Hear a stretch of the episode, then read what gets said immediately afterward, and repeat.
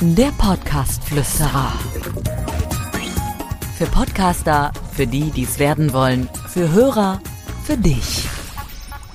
Ich habe letztens bei einer äh, Podcast-Folge, die ich für den Campus Verlag gemacht habe, eine, einen sehr interessanten Gedankengang von jemandem, der ein ganzes Buch darüber geschrieben hat, ge gehört. Und das lässt mich auch seitdem nicht mehr los, obwohl das schon Monate her ist. Und damit herzlich willkommen zu einem neuen äh, äh Inspirationshappen hier im Studio ähm, mein Name ist Dick Hildebrand und bevor ich es vergesse, klickt doch einfach mal in die Links hier in, de, in der Folgenbeschreibung. Da gibt's tolle Links, guckt da mal, was sich dahinter verbirgt.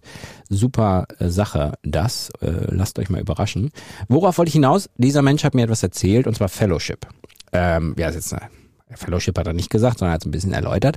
Ähm, ich finde das in Bezug auf Podcast auch sehr, sehr interessant. Denn wenn man Menschen wirklich auf Dauer erreichen möchte, wenn man möchte, dass sie es interessant finden, was man erzählt und dass sie dem, dem Ganzen auch folgen, dann muss man es irgendwie schaffen, dass diese Menschen beteiligt sind an der Sache. Dass sie irgendwie beteiligt sind, dass sie mitgestalten können, dass sie das Gefühl haben, gehört zu werden oder dass irgendetwas passiert, wenn sie irgendetwas tun. Und dieser Gedanke ist eigentlich im Podcast-Bereich sehr, sehr interessant, gerade wenn man mal darüber nachdenkt, dass man möglicherweise eine Aufforderung zu einer Aktion macht, dass man sagt, hey, schickt mir doch mal deine Ideen dazu oder stellt mir doch mal eure Fragen zu dem Thema. Was wollt ihr wissen? Ihr könnt gerne über die äh, Facebook-Seite oder Instagram äh, direkt Nachrichten mir was schicken. Ähm, das kommt relativ gut an und bringt natürlich auch eine Community dazu, ähm, ja dabei zu bleiben, also bei einem zu bleiben und dass man wirklich in der Community äh, das Gefühl hat, da tut sich was. Und deswegen ist Fellowship wirklich super interessant. Er hat das so erklärt, dass man gesagt hat, viele Menschen bekommen sehr viele Reize den ganzen Tag. Es gibt mittlerweile unendlich viele Möglichkeiten, sich Apps runterzuladen, Podcasts anzuhören, Informationen über die verschiedensten Kanäle zu konsumieren. Und er meint, dass auf Dauer man sich nur durchsetzen kann, wenn man eine Form von Fellowship eben ähm, hinbekommt, dass die Menschen, äh, die das machen, eben auch ähm, Bescheid wissen, dass sie berücksichtigt werden, dass sie demjenigen wichtig sind und dass sie auch mit Einfluss nehmen können.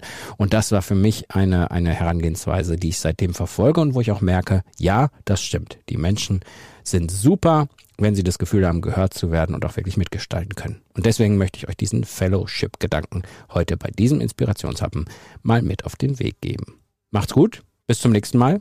Ciao, ciao. Der Podcast-Flüsterer.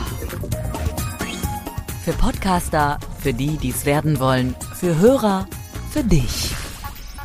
Abonniere den Podcast-Flüsterer auf iTunes, im Auto, zu Hause oder in der Bahn. Alle wichtigen Entwicklungen der Podcast-Szene verständlich und hörbar.